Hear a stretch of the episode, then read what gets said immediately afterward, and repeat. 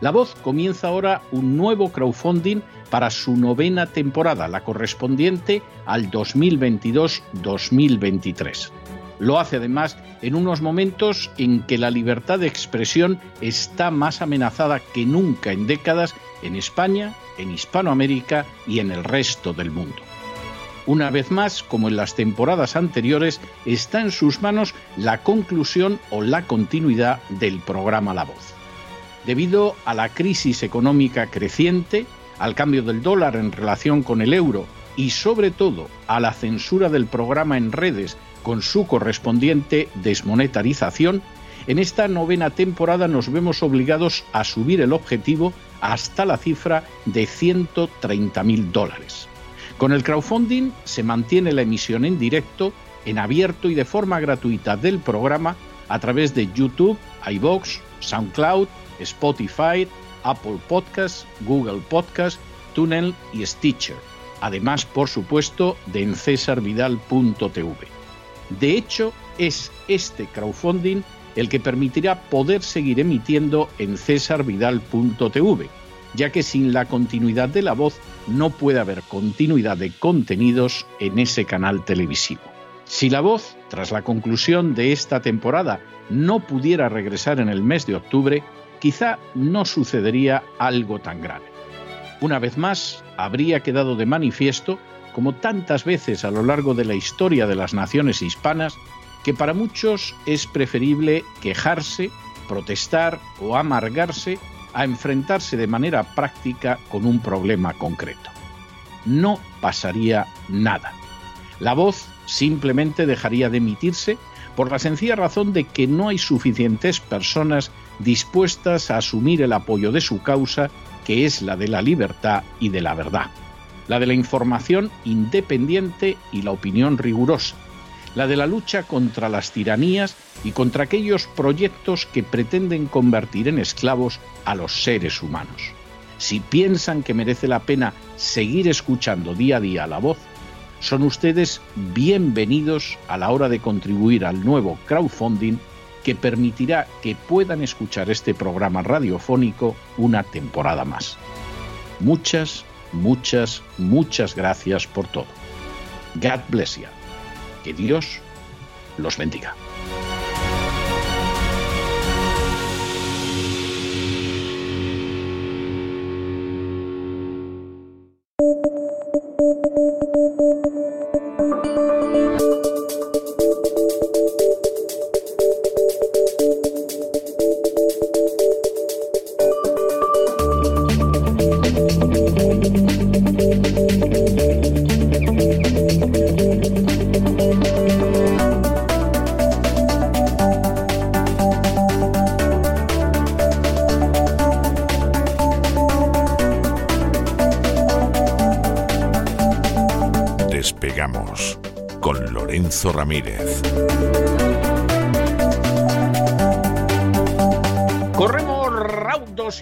Hacia nuestro avión, atravesamos el umbral, nos tiramos en plancha sobre los asientos, nos abrochamos los cinturones,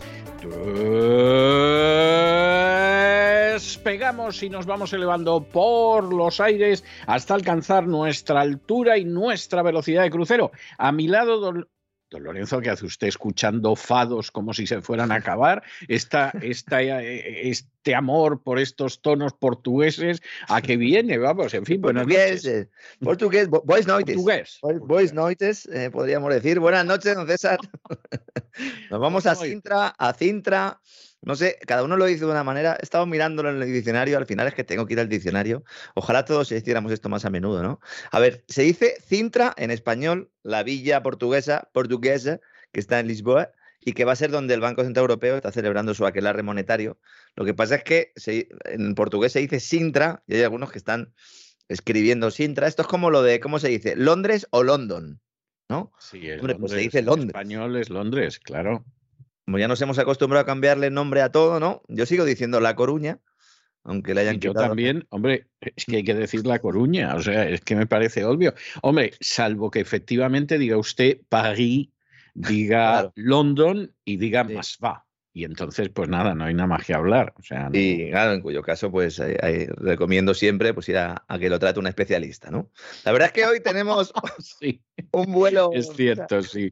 Tenemos un vuelo completito también, como el de ayer. Hay muchos, muchos temas, muchos frentes abiertos. Quizás lo más destacable y de lo que menos vamos a hablar es del, del mercado. Fíjese qué paradoja, porque el mercado está ahora mismo en cuanto peor, mejor. Está pegando unos rebotes, las bolsas, rebote, caída, rebote. Está entrando mucha pasta, está entrando mucho dinero, porque el mercado empieza a ver más que factible que entremos en una recesión si no estamos ya, algunos consideran que estamos ya en ella, y que directamente la banca central de marcha atrás en todo el proceso, ya no en el verano o invierno del año que viene, sino en primavera del año que viene, don César. Lo cual, la buena noticia es que la recesión va a ser cortísima, al menos en Estados Unidos, pero va a ser cortísima porque lo van a ver tan negro que van a dar marcha atrás en las subidas de tipos. Bueno, yo, yo no aseguraría que va a ser cortísima. ¿eh? O sea, también le digo yo a usted, también le digo yo a usted que, que, eso de que va a ser cortísima, aquí la gente no lo ve claro. ¿eh? Estamos una vez más. Dios quiera que sí, o sea, lo digo que sí, porque le puedo asegurar a usted que el volumen de negocios está bajando de una manera tremenda en Estados Unidos. ¿eh? Y hay gente que de hecho, se teme mm. eh, que aumente el desempleo y todo lo demás, pero que va a ser corta, yo no apostaría por ello. ¿eh? Estamos en un ejemplo más de aquella portada de, ilustraba muy bien The Economist en la que aparecía una brecha entre la economía financiera y la economía real. Es una brecha que antaño era más o menos evidente, pero que ahora pues directamente no, un, un abismo, lo que separa a la economía real y financiera, mientras que la economía real tiene serios problemas de financiación, las pasa canutas, como dice usted, don César, pues hay muchos negocios que cierran, pues en el ámbito financiero parece que el cuanto peor mejor, sigue entrando dinero, se sigue manejando unos activos espectaculares, de hecho por eso hay una crisis de liquidez eh, siempre en la economía real, más o menos eterna, y en la economía financiera lo que hay es exceso de liquidez y hoy vamos a hablar de estas cosas, ¿no? Porque ellos son los que están más cerca de los que reparten un poco el dinero de ese helicóptero, el helicóptero Friedmanita, el que hablaba Milton Friedman, uno de los teóricos de la política monetaria actual, que fusiona básicamente la escuela de Chicago con Keynes. En esto,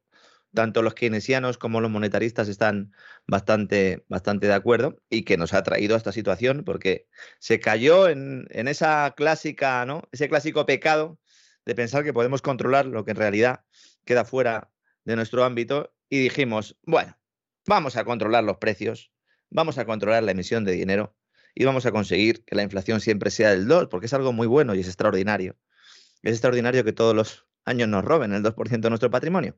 Bueno, está bien porque así la economía va funcionando y se ha mm, diseñado un modelo que absolutamente ha fracasado en nuestros días, ¿no? A pesar de que los intentos, sobre todo de aplazar ese, ese modelo que fracasó, que, como hemos comentado en alguna ocasión, yo creo que ya empieza a dar síntomas notables a finales de los años 90 del pasado siglo con esa crisis del Hunter Capital eh, Management, con ese 11S y luego ya pues eh, crisis financiera, pandemia, Ucrania, etc, etc. Tenemos hoy muchas novedades, especialmente sobre el mecanismo de rescate que está ultimando el Banco Central Europeo para seguir comprando deuda de España e Italia y del resto de países del sur, del viejo continente para evitar su quiebra tras la subida de los tipos de interés y la retirada pues, de ese programa de compra que en sus diversas modalidades está con nosotros desde el año 2012 Precisamente ya, ya ha pasado tiempo, claro. Es que, que estamos hablando de una década de no hacer las cosas bien, que es que parece, la Unión Europea parece España, que lo que viene de manera que es temporal se acaba convirtiendo en eterna. ¿no? el modelo japonés, además, que luego vamos a hablar algo, porque los fondos están ya que han olido la sangre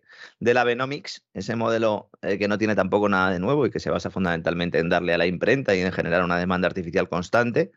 Eh, advertimos hace unos días que Japón tenía problemas, ahora directamente los fondos han puesto a Japón en la diana. Pero sí, efectivamente, desde 2012, don César, esa política ultralaxa, también denominada como política monetaria no convencional, a mí es que me encantan los nombres que le ponen estos a, a las cosas, ¿no? Y de, bueno, ¿Qué tenemos que hacer? Pues mire, tenemos que violar completamente nuestros estatutos, tenemos que abandonar el control de precios y tenemos que imprimir como si no hubiera un mañana. Muy bien, ¿y a esto qué nombre le ponemos? Pues vamos a llamarlo política monetaria no convencional. Ya está. y quedas, quedas divinamente. E incluso le podían haber puesto política monetaria casual, ¿eh? por ejemplo. ¿eh? O sea, de sport, una política monetaria de sport. política monetaria informal o algo así. O sea, no sé si cómo llamarlo, lo pueden llamar lo que quieran, ¿no? Resiliente verde y, lo que quieran, y de género. Lo malo es que hay escuelas económicas eh, y gente, inversores de postín, que llevan años diciendo eh, que el final del abismo iba a ser en el que estamos ahora mismo. Es decir, ya, ya, no es que nosotros seamos más o menos, eh, tengamos más o menos una capacidad profética ¿no? destacable, que no la tenemos en absoluto. De hecho, huimos de todo lo que tenga que ver con magias. Nosotros solo rezamos a uno, ¿no? al contra de lo que hacen muchos de estos. ¿no? Y Mario Draghi, que soy primer ministro italiano, creó un sistema que le permite a Italia pues no haber quebrado. ¿no?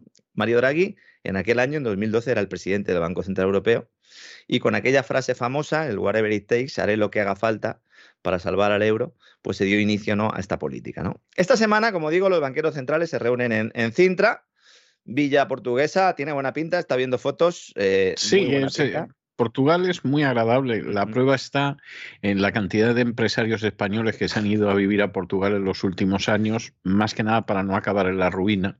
Y seguro que encuentran Portugal agradabilísimo. Cruzan la frontera entre España y Portugal y dicen aquí se puede respirar. En España me cobraban hasta por eso. Es que un gobierno socialista en Portugal eh, ha convertido su sistema fiscal, si lo comparamos con el español, en un paraíso fiscal. O en nuestro en un infierno, como cada uno quiera quiera verlo, ¿no? Efectivamente, esto es así, ¿no?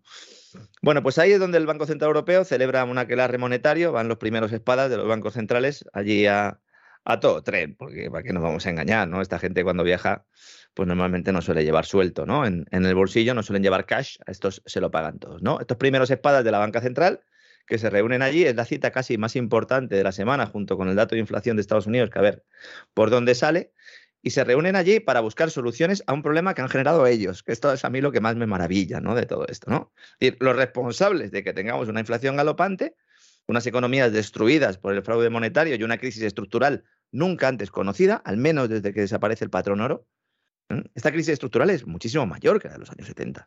Se compara mucho con la de los años 70 por ese fin de patrón oro y por esas dos crisis ¿no? del petróleo eh, primero Yom Kippur, ¿no? Y luego el tema de, Irán, ¿no? Con los ayatolás y todas estas cosas. Ahora tenemos un problema sistémico, porque la globalización nos ha llevado a, un punto en el que cuando uno eh, tiene un problema, pues se va extendiendo por la red y si todos adoptamos políticas erróneas, pues nos vamos todos por el agujero, ¿no? Y ahora mismo en eso estamos, ¿no?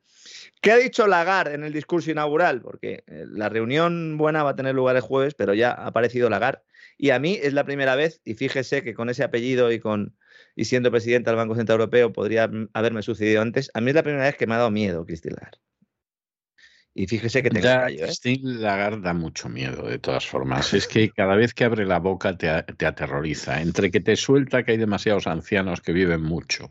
Cierto, eso lo o que hay que acabar con las pensiones, siempre que no sea la suya, etcétera. Es que Christine Lagarde, cada vez que habla, es, es como, como aquellas eh, guardianas nazis de campos como el de Ravensbrück, etcétera, que yo imagino que cada vez que abrían la boca las pobres reclusas se quedarían aterradas. Es lo más parecido a Christine Lagarde que a mí se me ocurre que te sacan a dar una vuelta y, no vuelves. Sí, no vuelves, efectivamente. ¿no?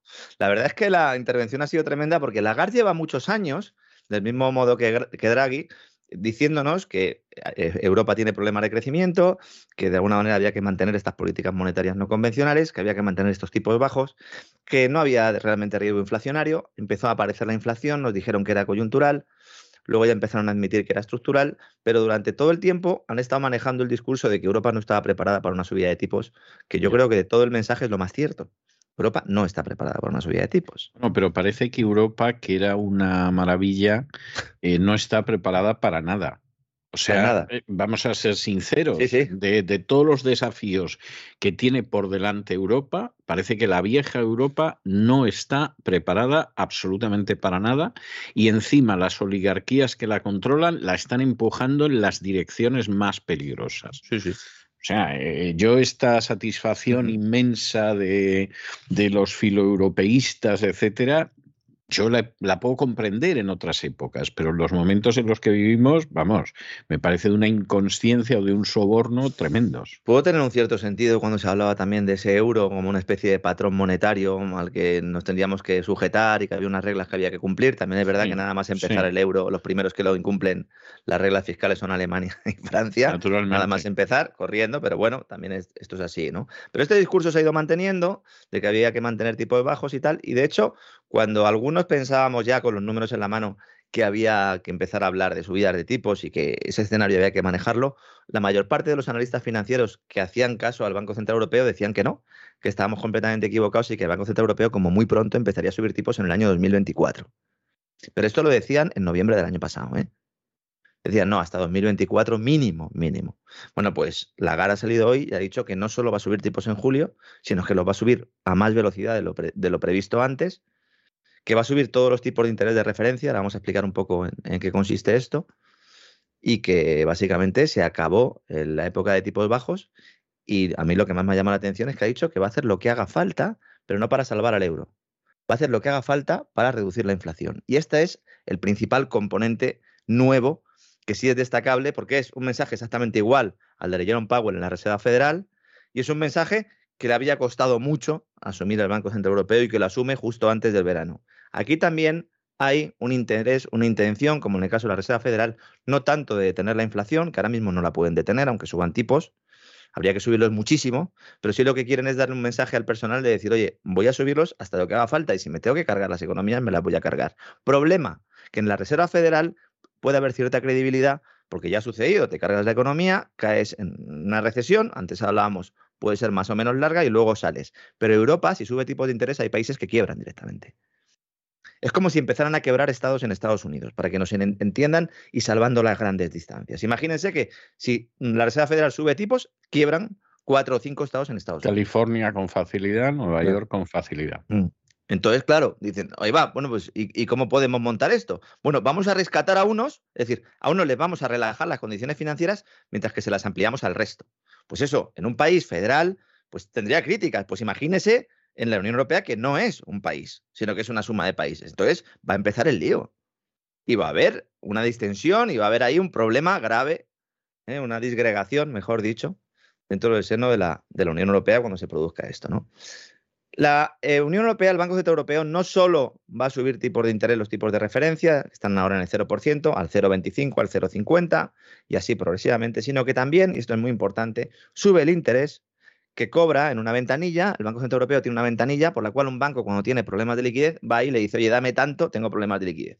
Y en ese momento te meten en una supervisión, en una supervisión, en una especie de intervención, pero bueno, el Banco Central Europeo dice, bueno, yo te doy tanto, tú me pagas a mí un interés que hasta ahora del 0,25% y me das algunos y me pones sobre el papel algunos bienes que tengas que me puedan servir como colateral para respaldar, ¿no? Ese dinero que me vas a pedir, ¿no? Ese, eso, ese colateral, esas garantías son las que nunca llegaron por parte del Banco Popular. El famoso Banco Popular se queda sin liquidez, acude a esa ventanilla, mecanismo de liquidez de emergencia, después de que la eh, presidenta de la Junta Única de Resolución Bancaria hubiera puesto la diana, como hemos contado mucho en el Popular, se provoca la fuga de depósitos y cuando va el Popular a la ventanilla le dicen tráeme activos. Y el Popular nunca llevó sus activos. Iba a llevar unos activos de Europa del Este, pero al final nunca llegan y esa misma noche el banco ya se queda sin liquidez y el día siguiente no podría haber atendido las retiradas de depósitos y es cuando se produce esa entrega oscura también al Banco Santander. Bueno, pues esta ventanilla está siempre abierta y tiene un interés del 0,25. Eso lo van a subir, ha dicho Ilagar, lo va a subir al 0,5. Es decir, los bancos con problemas les va a costar más dinero conseguir eh, dinero, valga la redundancia, o fondos o liquidez en la ventanilla del Banco Central Europeo. Y luego hay otro tipo de interés, además de estos dos, que es el que le interesa sobre todo a los hipotecados, porque es el tipo de interés que determina o que cobra el Banco Central Europeo para que los bancos guarden ahí sus reservas. Cuando no quieren dar crédito porque lo ven complicado, llevan ahí las reservas. Con esta eh, gran eh, oleada o con este gran océano de liquidez que hemos tenido, sobre todo los bancos en los últimos tiempos, los bancos lo que hacían es no prestaban, ese dinero lo metían en el Banco Central y les daba un interés, era un negocio redondo. Y entonces el Banco Central Europeo dijo, no, no, te voy a poner un interés negativo para que en lugar de traerme aquí el dinero, lo prestes o bien a otros clientes o bien se lo prestes a otros bancos. Con lo cual se produjo una otra ola de liquidez de crédito bancario que hizo que los bancos entre sí se prestaran un montón y eso hundió los tipos de interés interbancarios. ¿Cuáles son los tipos de interés interbancarios? El Euribor. Es decir, con esta medida se hundió el Euribor y hemos tenido el Euribor en negativo. Ahora, ese tipo de interés que sirve de referencia para entender un poco lo que es el Euribor, lo va a subir otra vez Lagarde. Por eso el Euribor lleva subiendo tiempo, porque el mercado ya lleva descontando esto. Está en el 1%, seguirá subiendo seguramente. Estos son los tres mensajes fundamentales que ha dejado hoy el discurso de Lagarde. ¿no? Y no ha hablado de una cosa que es muy importante, y es de ese mecanismo de rescate, del que vamos a dar ahora algunos detalles. Pero antes, don César, tengo que decirle que podemos confirmar que el banco suizo Credit Suisse vuelve a ser oficialmente una lavadora. Es decir, es un banco que lava cada día más blanco. Esto yo creo que no debería sorprenderle a nadie de los que conozcan mínimamente lo que es el Credit Suisse. ¿O usted cree que hay gente que se sorprende oyendo eso? Yo es que en mi caso me tengo que morder un poco la lengua porque yo es que conozco gente que ha trabajado en Credit Suisse. Yo también. Y entonces, y, sé, las fechorías que se, sé las fechorías yo también. que se cometen de primera mano, ¿no? Y la verdad es que cada vez que veo una, noticia de esta, ¿verdad, don César? Lo, lo que sentimos es, madre mía, ¿no? Lo poquito que se sabe y todo lo que hay ahí debajo. Y, como pasa con muchos otros bancos, porque tampoco es que nos vayamos aquí a cebar no, el Credit Suisse ni Deutsche Bank, sin ir más lejos. ¿eh? Pero como pasa con muchos otros bancos, yo que he conocido a los empleados en un momento determinado, en un petit comité te cuentan cosas que son abiertamente delictivas en las que, en las que ellos han tenido parte. ¿eh? Y entonces te dicen, pues los políticos de este partido y del otro y del de más allá, pues eh, llegan con su dinero a Suiza.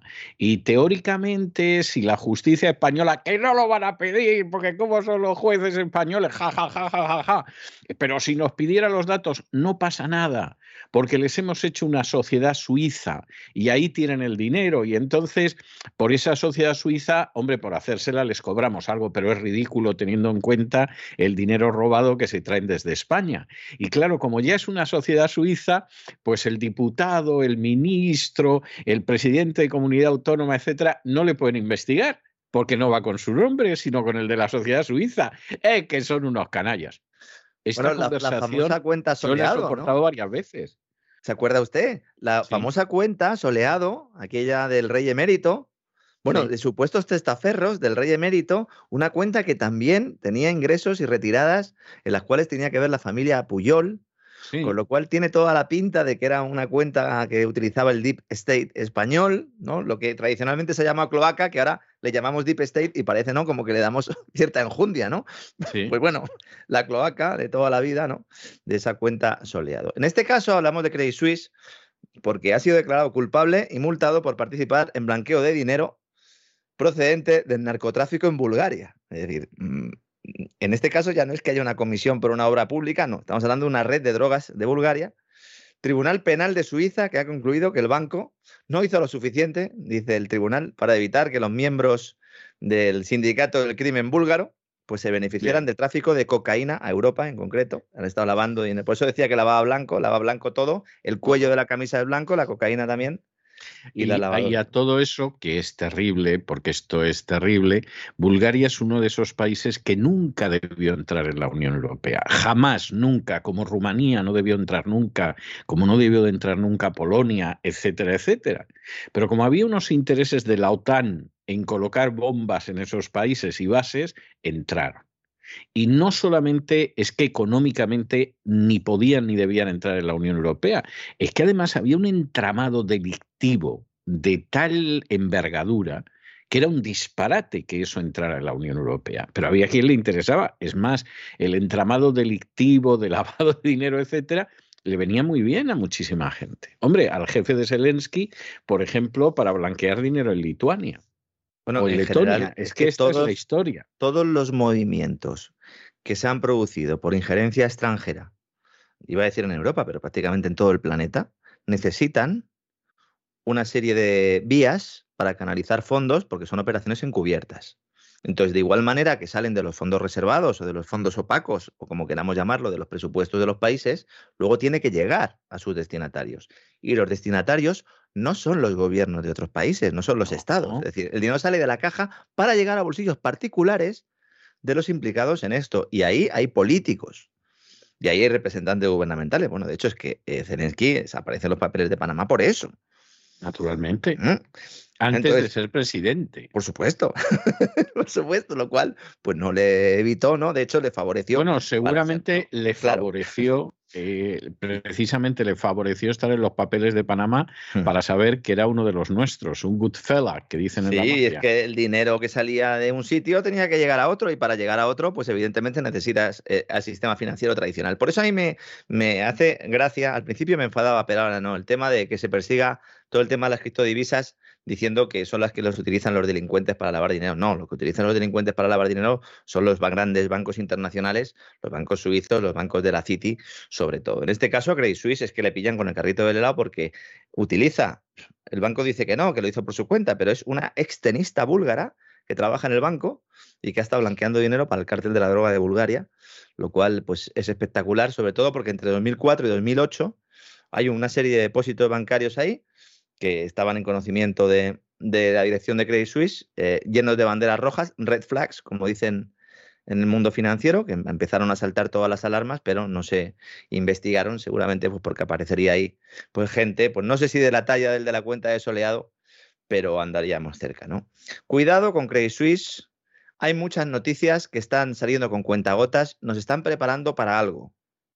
Credit Suisse necesita capital necesita, eso para un banco es lo peor que se puede decir, porque un banco puede tener problemas de liquidez entonces va a la ventanilla hasta que decíamos, pues porque tenga una serie de bienes o de créditos que no puede mm, de alguna manera movilizar, no puede hacerlos líquidos, no puede venderlos, bien por la estructura de mercado o bien porque directamente no puede disponer de ellos todavía, entonces va al banco central de turno y le da el dinero. No, aquí estamos hablando de problemas de solvencia.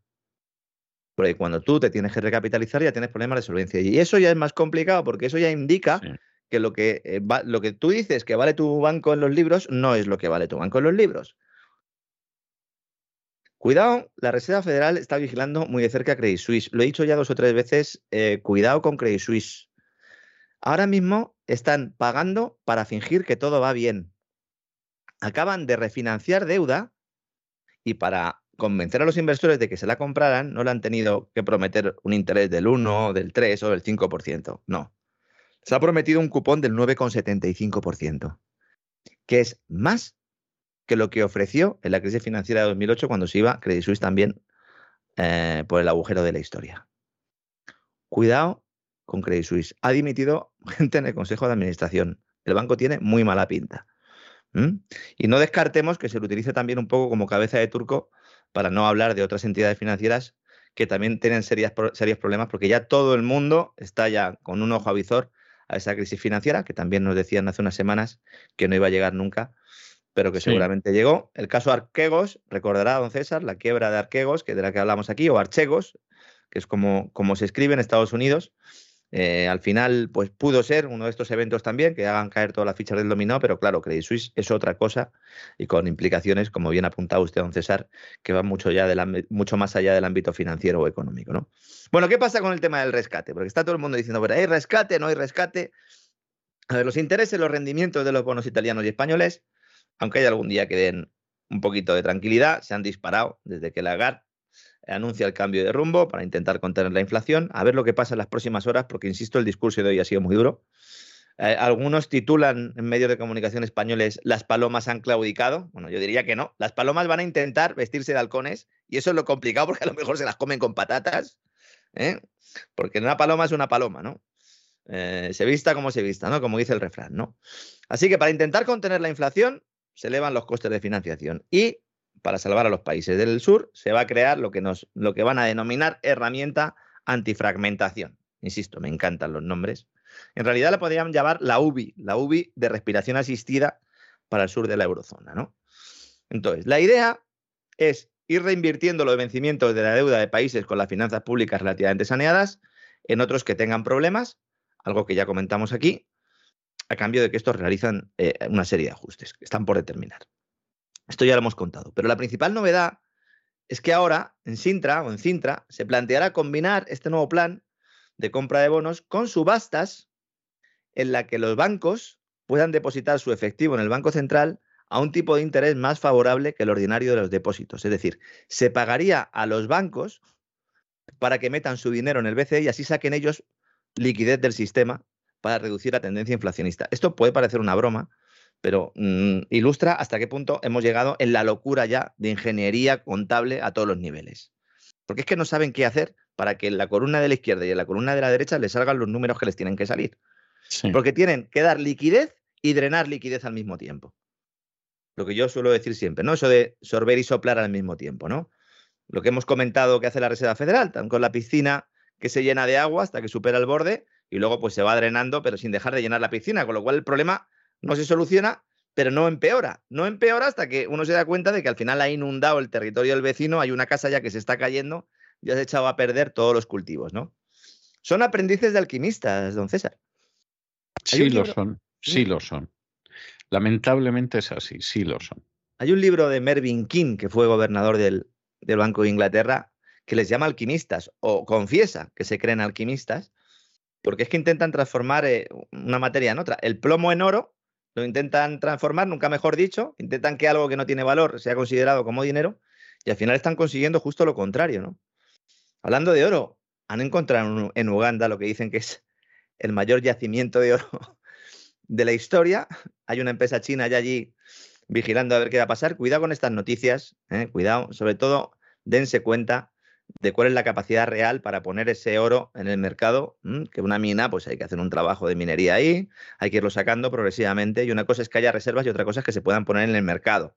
Lo digo porque hay mucha gente que en las últimas horas se ha puesto muy nerviosa con esto, incluso lo ligaba con la decisión del G7, no sé si tiene algo, algo que ver, pero en todo caso, de momento, la cantidad que se va a poder poner en el mercado eh, pues no supera las 300.000 toneladas frente a los 3 millones y pico ¿no? de los que se estaba hablando. Pero bueno, al final lo que tenemos, insisto, es esa piscina que está ahí desbordada de agua, no cerramos el grifo, vamos sacando y la clave de todo esto es que el agua en realidad son 4,5 billones de euros con B, 4,5 de exceso de reservas en el sistema bancario.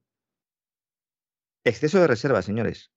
Alguno dirá, bueno, ¿y cómo puede haber una crisis financiera si un banco tiene 4,5 billones de euros de exceso de reservas, porque este dinero es de mentira. Claro. Son anotaciones contables, unas reservas, una expansión que ha hecho el Banco Central y ya está. Pero ahora hay que ver todo banco en su cuenta, en su balance de situación y ver ahí activos, qué activos tengo, cuánto valen realmente. ¿Los tengo anotados al precio del mercado o al precio al que yo considero que tendrían que estar en el mercado? Porque todas las crisis financieras empiezan igual diciendo, uff, yo tengo problemillas de liquidez. Uf, yo empiezo a tener problemas de, solvencia. Uh, me voy a fusionar. Vamos a eso. Esto parece un poco complejo y la verdad es que lo es. No, vamos a engañar. esto es bastante complicado, pero bueno, intentamos aquí contarlo para que se entienda. Esto es consecuencia de una política monetaria que después de una década de realizar todo tipo de barbaridades y de cruzar todas las líneas rojas, pues no puede hacer nada más que una cosa, subir tipos de interés y quebrar empresas. ¿Y quebrar la eurozona? Pues ya lo veremos, ¿no? Porque claro, esto implicaría el propio fin del euro. Porque si el BCE depende de la existencia del euro y si sube tipo se carga el euro, pues así están, don César, así están, que ya no saben qué hacer. Sí. No saben qué hacer. ¿Mm? Territorio desconocido, me dicen a mí cuando hablo siempre con gente del Banco Central Europeo estamos en territorio desconocido. Digo, bueno, pues no sabéis lo tranquilo que me dejáis. Sí, nos dejan enormemente tranquilos a todos, sí. Es, lo que ya está impresionante, sí. Es que se va a pedir a los países beneficiarios eh, de este programa ajustes, algo que apuntamos aquí hace ya casi un mes, que el gobierno negaba.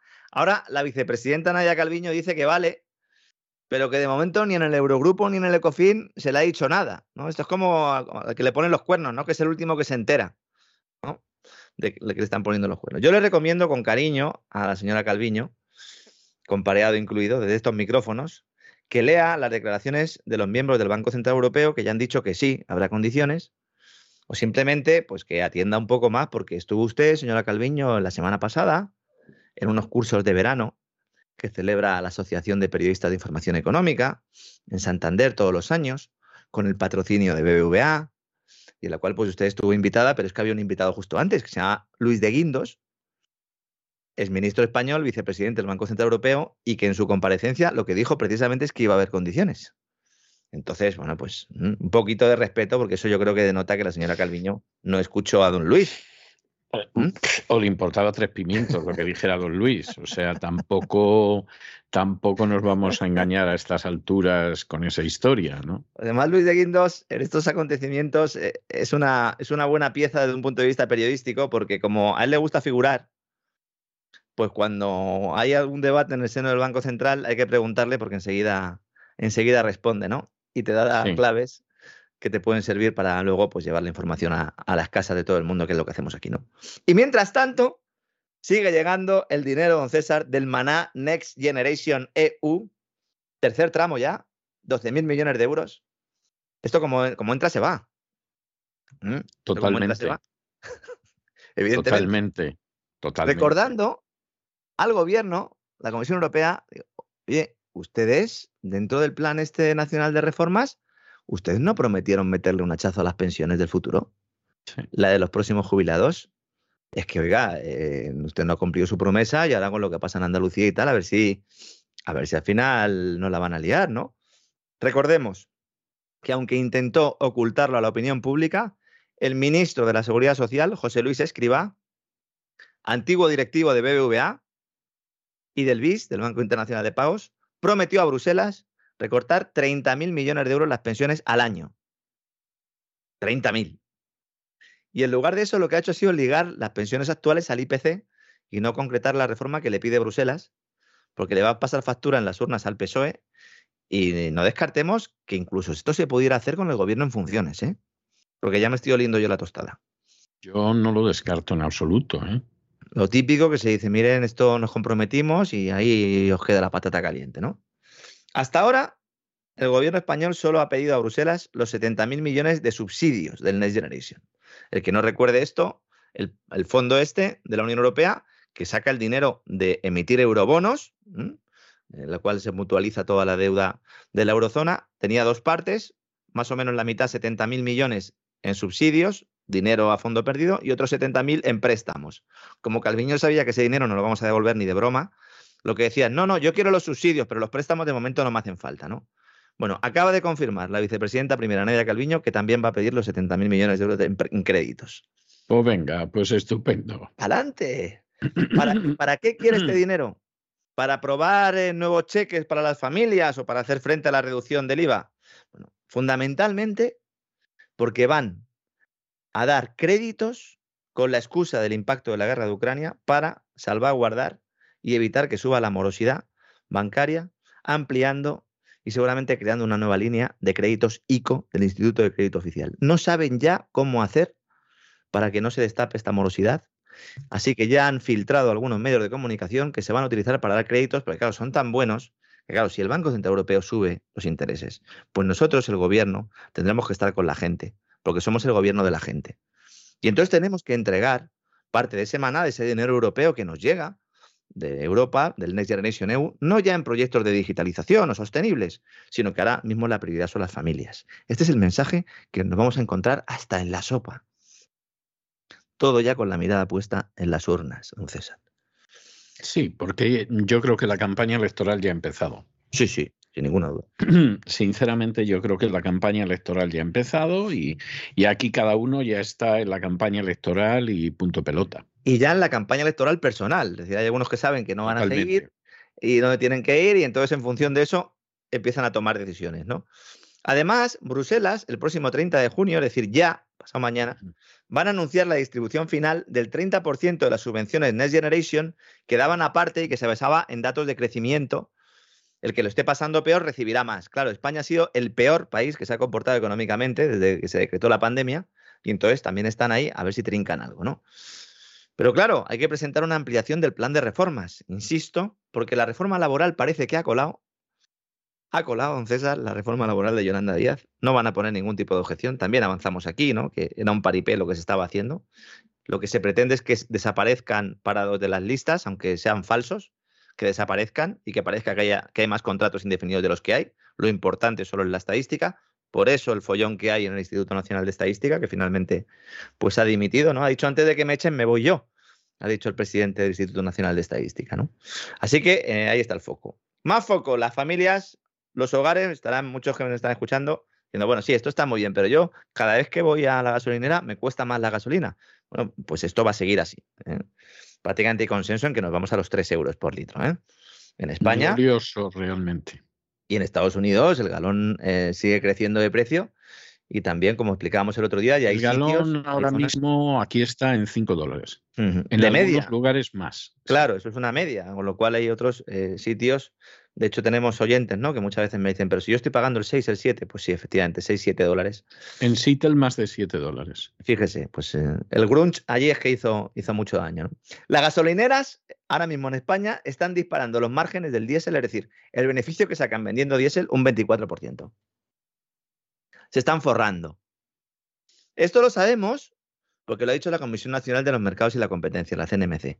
Lo que no nos dice la CNMC es que en realidad esto lo están haciendo las grandes petroleras a costa de quebrar a las pequeñas. Y aquí tenemos algo que también avanzamos aquí, que se iba a producir, y es que con la ayuda del gobierno, ayuda entre comillas de 20 céntimos, lo que se obligaba era a, las gasolineras a afrontar primero ellos pues una rebaja para que eh, luego pues ese dinero adelantado pues fuera cubierto por el Estado y hay muchas de ellas que no han podido aguantar esa, esa presión comercial y han tenido que cerrar y mientras tanto, las grandes que se quedan, las Resol, las BP, la compañía, pues han aumentado los márgenes del diésel aprovechando que el Pisuerga pasa por Valladolid. Ya no es solo que las refinerías el diésel esté más caro, sino que las propias gasolineras sacan un beneficio extra. Aún así, porque habrá alguno que ya estará subiéndose por las paredes, hay que decir que el margen bruto de distribución, es decir, lo que gana el distribuidor vendiendo gasolina, es del 15% con respecto al precio total, me refiero. El 15% del precio total es el margen bruto de distribución bruto. ¿eh? Luego esto hay que restarle cositas. Y luego están los impuestos que paga el consumidor, que están alrededor del 40%. Y luego el precio de los mercados internacionales aproximadamente es otro 40%, entre un 40 y un 50. Depende de si es diésel, si es gasolina. Es decir, que más o menos la mitad del precio depende del mercado internacional, un 40% aproximadamente depende de los impuestos y luego entre un 10 y un 15, dependiendo ¿no? de si ajustamos también en otros porcentajes, corresponde al margen. ¿Quiere que el gobierno miremos a las petroleras y que no le miremos a ellos? Evidentemente. Ahora mismo el gobierno lo que quiere es que miremos a las empresas y que digamos malas son las mismas con las que antes se sentaban, ¿no? Efectivamente. Recordará usted, don César, esa reunión de las petroleras con Sánchez hace un mes y medio, hace dos meses. Sí, hace nada pidiéndoles colaboración y salieron de allí todos muy contentos, ¿no? Y como ha empezado el lío, pues, y España es un pseudo Estado de Derecho, pues se utiliza la Fiscalía Anticorrupción para ir a por las empresas, que supongo que tenían ahí un montón de casos preparaditos, ¿verdad? Porque claro, cuando el río suena, agua lleva, en este caso también hablamos de agua, pero de energía hidráulica. La Fiscalía Anticorrupción ha pedido a la Audiencia Nacional que condene a prisión a varios directivos de Iberdrola por manipular los precios de la energía y a la compañía Iberdrola Generación a pagar 84 millones de euros de multa, más unas indemnizaciones extra que podrían llegar hasta los 100 millones de euros. Escrito de acusación remitido a la Fiscalía, cuyo, por la Fiscalía de la Audiencia Nacional, insisto, Ismael Moreno, cuyo juzgado está investigando las acciones de Iberdrola a finales del año 2013. Fíjese, ¿eh? 2013, ha llovido ya para dejar precisamente fuera de juego las centrales hidráulicas, que más barato producían. De esta forma, pues el precio de la electricidad se casaba con cuáles, con las centrales de ciclo combinado, las del gas, de producción más, más cara. La Fiscalía considera probado que Iberdrola hizo eso para perjudicar a los consumidores, provocar una subida del precio e incrementar así sus márgenes. ¿eh? Para incrementar, insisto, el precio de mercado. En Estados Unidos alguno estará pensando en Enron, ¿verdad? Yo pienso mucho en Enron últimamente. El famoso escándalo de la compañía energética, en la cual pues eh, había algunos de los operadores ¿no? que luego fueron descubiertos porque hubo grabaciones que celebraban y se jactaban ¿no? de la explosión de algunas centrales para disparar el precio de la energía. Bueno, pues el gobierno está ahora mismo en una ofensiva y vamos a ver muchas noticias de este tipo que no digo yo que no lleven razón en perseguir esto, pero habría que haberlo perseguido antes, ¿no? No solo en los últimos estadios, aunque en este caso el proceso judicial está en marcha. Esta es la fiscalía que dirige el gobierno, un gobierno que dice ahora que las empresas de energía quieren echarles y la fiscalía pues usándose con objetivos políticos. Muy bonito, esto es muy bonito, ¿no? Usted que es jurista además. Es conmovedor, es conmovedor. Es, espectacular, ¿no? Es, es verdaderamente conmovedor, es algo verdaderamente extraordinario.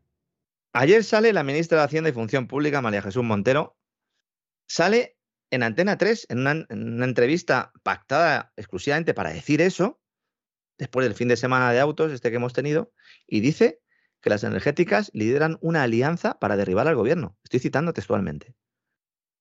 con el objetivo de mantener los grandes beneficios extraordinarios que están registrando gracias a la inflación y al aumento en los costes de energía. Señora Montero, pero si son ustedes los que están sentados en los consejos de administración de las energéticas. pero si son ustedes los políticos.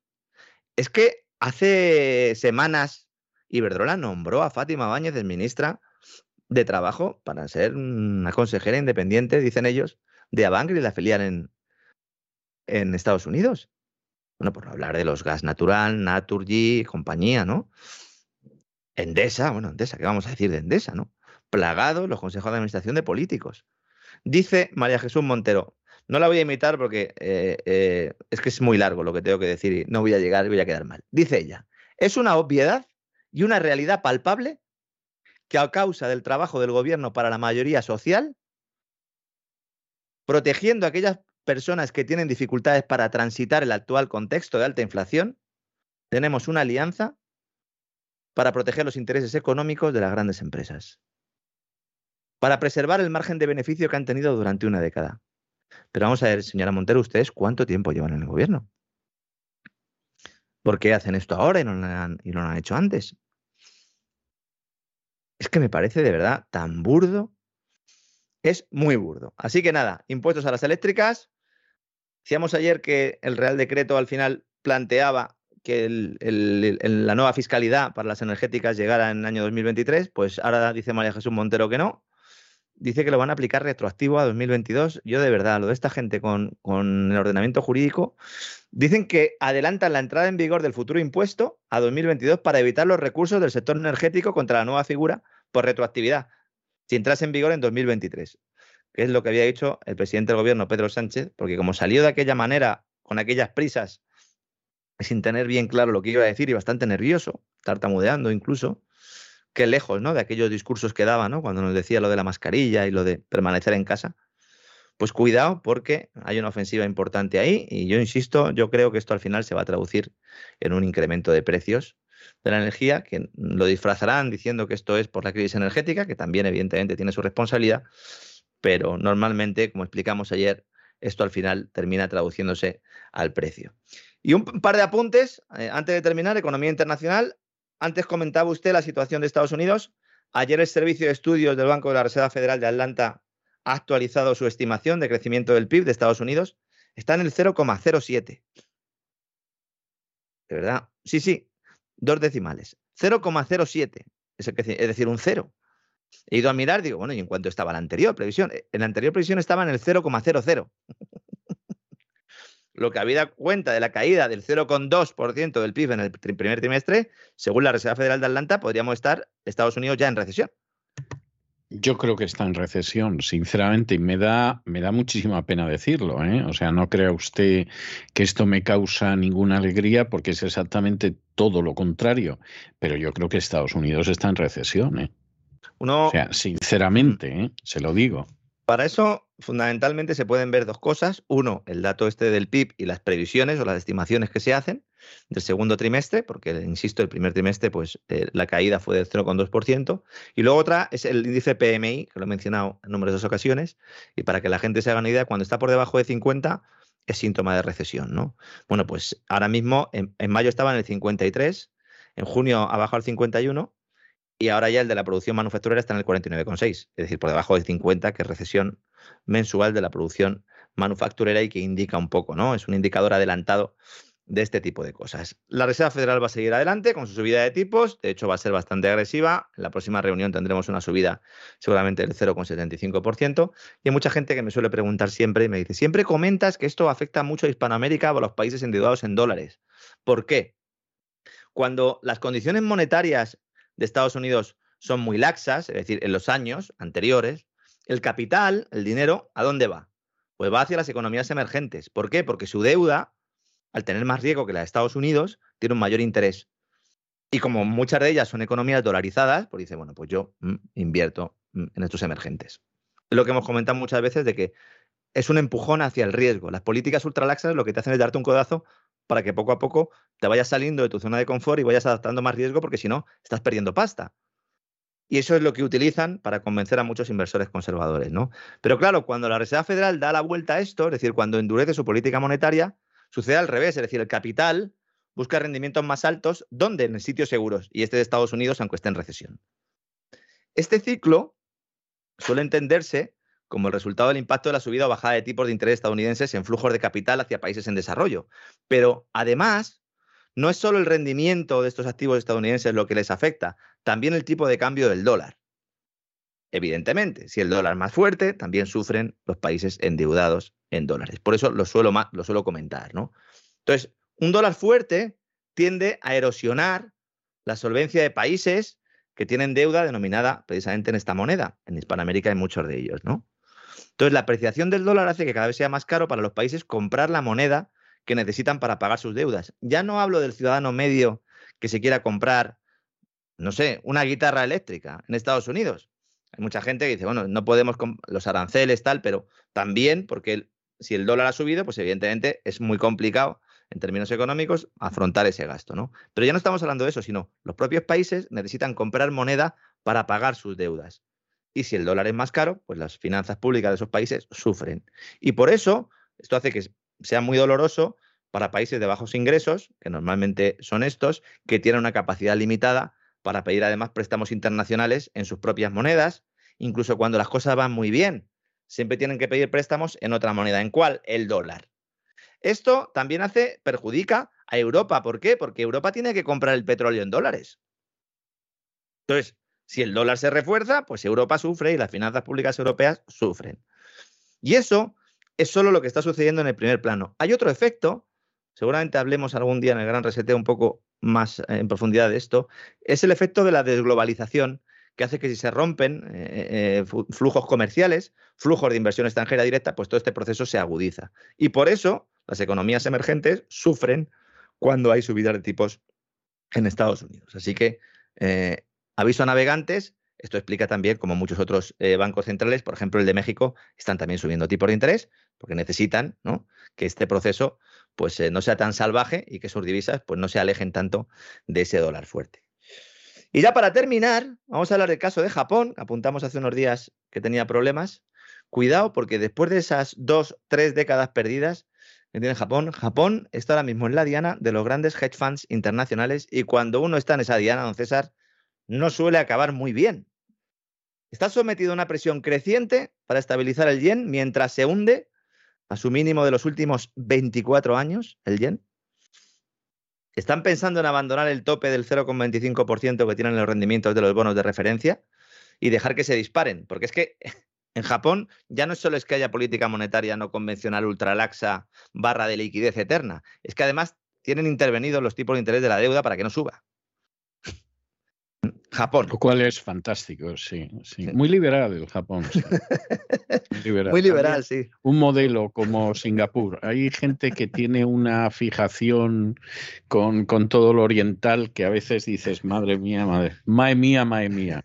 ¿Qué, hace, que hace mucha gente ahí en Japón? Pues ponerse a ahorrar como locos, aunque sean depósitos, porque dicen esto va a estallar, así que cuando estalle por lo menos tenemos algo. ¿no? Entonces, se está planteando un aumento de los tipos en Japón donde viven millones de ahorradores que invierten en bonos en todo el mundo, porque no invierten los suyos, invierten los de fuera. Entonces esto puede tener un problema grave. Si uno flexibiliza el límite de rendimiento del Banco de Japón, es decir, si el Banco de Japón dice, oiga, esto lo tenemos que estopar de alguna manera y hay que mm, provocar que empiece a reflejar los problemas que tenemos, esto señalaría algo mucho más grande, que es el fin de la era mundial de los tipos de interés ultrabajos en Japón. Porque la japonización de la economía, siempre hablamos de ella por eso, porque fue el primero en iniciar esto en la década de los 90, antes que cualquier otro país, y ahí se ha quedado. Es decir, no han tenido subidas de tipos posteriores. Es el único país que se aferra desesperadamente a una política que el jefe de su Banco Central, Haruhiko Kuroda, insiste en decir que es necesaria para reforzar la economía que lleva décadas sumida en la depresión. Es una depresión con un crecimiento muy exiguo, en realidad es una depresión económica y a medida que las apuestas se acumulan, empiezan a poner tensión en el mercado de bonos japonés. Ahora mismo hay un cuatrillón de yenes, que serían 7,4 billones de dólares con B, en la diana. No es ninguna tontería, es casi equivalente a todo el balance del Banco Central Europeo. ¿eh? Sí, no, no, no es ninguna tontería. No es ninguna tontería. Los futuros estuvieron al borde del colapso el 15 de junio pasado. Los títulos a 10 años sufrieron la, la mayor caída de 2013 Los derivados en yenes a 10 años, que estos son muy populares entre los fondos, estos ya han sobrepasado esta línea del 0,25 del Banco Central, con lo cual esto quiere decir que los operadores están convencidos de que las autoridades japonesas van a capitular. En el mercado al contado, los inversores extranjeros han vendido 4 billones de yenes de bonos japoneses en la semana hasta el 17 de junio, cuando se produjo esto, que es la mayor salida semanal de todos los datos desde 2001.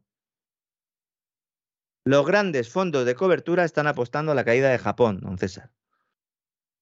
No solo vendiendo yenes, sino operando a corto. Están pidiendo prestados los yenes, los venden, esperando que bajen, y luego los compran, compran bonos en el extranjero para embolsarse el diferencial de rendimiento, una especie del carry trade a corto. Dado que un cambio de política del Banco de Japón probablemente provocará una subida del yen, evidentemente inmediatamente después, cuidado porque algunos se pueden quedar pillados en el proceso. Una vez más, recordemos la película La gran apuesta de Big Short, ¿eh? basada en el libro homónimo de Michael Lewis, en el cual, pues el título es eso, el gran corto, ¿no? Una gran operación a corto, en el cual pues ya llega un momento en el que los sospechosos habituales dicen, bueno, ya está, se acabó ya la fiesta, voy a pinchar yo la burbuja, me voy a forrar en el proceso, que para eso soy yo el que pincho la burbuja, y luego ya el que venga después que arre. En Estados Unidos el mercado considera que va a ser recesión corta, a ver qué pasa, qué pasa luego y sobre todo cómo varían las expectativas en los próximos meses. Pero el objetivo de la Reserva Federal es subir mucho los tipos de interés en muy poco tiempo, seguramente mucho menos de lo que alguno esperaría. No vamos a ir a las tasas de Volcker, no nos vamos a ir al 20%, pero sí van a subir considerablemente. No sé si hasta el 3, hasta el 5 o hasta el 6, en poco tiempo para luego otra vez volver a recuperar eh, pues ese programa de compra de activos, porque sin él la economía fiduciaria sin base en ahorro real, no puede funcionar. Tiene que funcionar continuamente con asistencia del Banco Central, don César. Pues, en fin, a mí me parece que la cosa no puede estar más clara. ¿eh? Sí, sí, la verdad es que la cuestión está bastante clara, por lo menos, insisto, en el corto plazo. Veremos si con el dato de septiembre y el dato de octubre la inflación de Estados Unidos realmente, eh, por lo menos, se ha reducido esa tasa de, de crecimiento.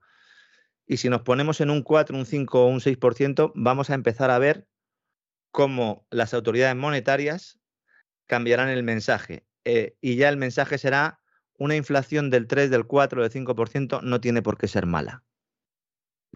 Y el que no se lo quiera creer que reviente. Nos dirán que bueno, que es que las circunstancias han cambiado, que vamos camino de la cuarta revolución industrial, que después de todo lo que ha sucedido en los últimos años y después de haber traspasado todas esas líneas ¿no? de política monetaria no convencional, hay que admitir que tenemos que tener una inflación estructural un poco mayor que la que teníamos antes y además, al mismo tiempo, pues introducir esas divisas digitales de banca central, las famosas CBDCs, de las cuales ya hemos hablado y seguramente pues seguiremos hablando en el futuro y ese es un poco el, el programa. Todo esto con el permiso de las elecciones de midterm en Estados Unidos, que son las que van a marcar un poco ese calendario en noviembre del año que viene.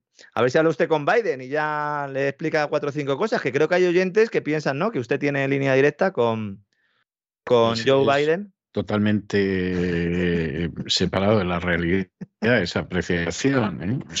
sí es verdad que conozco a gente que está muy cerca de Biden, eso sí es cierto, pero no, no, con Biden no, no tengo trato. Y de la gente que conozco que está cerca de Biden hay de todo. ¿eh? O sea, le adelanto que hay gente decente que está aterrorizada, pero aterrorizada sin, sin, ningún género de paliativos y gente que son unos sinvergüenzas absolutos que han decidido que los últimos años de su vida van a ganar dinero y, y, que por lo tanto, porque está Biden, pero si estuviera Bowden, estarían al lado de Bowden y si estuviera Biden también. O sea, que, que esa es... Bueno, al menos ha servido la cumbre otanista para que el señor Biden y Zapatero, y Zapatero iba a decir, fíjese, ¿eh? cómo me traiciona el subconsciente, y Pedro Sánchez hagan la famosa foto. Bien. Eh, que pues esa se la puede llevar a Moncloa tranquilamente Pedro Sánchez, mientras esté en Moncloa, conservarla allí, luego llevársela a su casa, porque a los españoles les ha costado la torta un pan. O sea, esa es esa es la, triste realidad. Ya tenía unas bromillas con el rey Felipe en la base de Torrejón de Ardoz, mientras le cogía del, hombro y se estaban riendo, seguramente que de todos nosotros. Y hay algunas imágenes ahí que yo recomiendo a todo el mundo que busque hoy en, en las redes porque son interesantes. Bueno, yo cada vez estoy más convencido, pero la cuestión es que esa convicción no la tengo yo, la tienen millones de americanos, de que la política de Biden es eh, lo peor, lo peor de la política de Obama. O sea, es Obama con resentimiento y recalentamiento. Y claro, está haciendo un daño tremendo. Y el rey Felipe, yo no sé cómo no se le cae la cara de vergüenza de reírse de una manera tan lacayuna y tan servil con Biden. Porque en las fotos dice, pero bueno, Biden, ¿qué le ha contado a Felipe que sea tan gracioso? Sí, porque normalmente, normalmente además Biden, todas las intervenciones que tiene y todos los vídeos que hemos visto con participaciones suyas, lo que genera entre la gente que tiene alrededor, que normalmente es gente de su equipo, es preocupación continua para ver qué puede hacer o qué puede suceder en cada momento. E incluso cuando hace alguna broma es como si no escucharan, como cuando el abuelo se le va la olla e intenta decir, bueno, pues que no se dé cuenta él, ¿no? Que se le está eh, que está perdiendo ¿no? cierta capacidad ¿no? de análisis y tal. Pues eh, yo de verdad no lo entiendo, pero bueno, oiga, al final esta gente pues forman parte todo del mismo club y seguramente pues algo gracioso. No, algo gracioso será y me imagino que la reina también se lo ha pasado de maravilla con la señora Biden viendo el centro de refugiados ucranianos. O sea, es que, es que de verdad el peloteo que estamos teniendo es tan indigno es tan indigno que yo creo que hay que mm, regresar a lo que fue el final del 18 y el inicio del 19 con los degenerados Borbones para ver algo parecido en la historia de España. Y como la gente no sabe historia, eh, ni se acuerda ni sabe lo que eso significó para la pobre España. Pues estamos en una situación parecida, ¿eh? solo que Napoleón pues en fin, cuando vino, vino a cañonazos ya, porque ya había sacado todo lo que tenía que sacar, y dijo hay que quitarse a los Borbones, son una gente perversa, ¿no? No, no, no podemos cometer el error de permitir que estén en un solo trono. El gran corso lo llamaban. Bueno, don Lorenzo, pues hasta, hasta mañana, Dios mediante. Un fuerte abrazo. Hasta mañana, don César. Encantado como siempre. Un fuerte abrazo.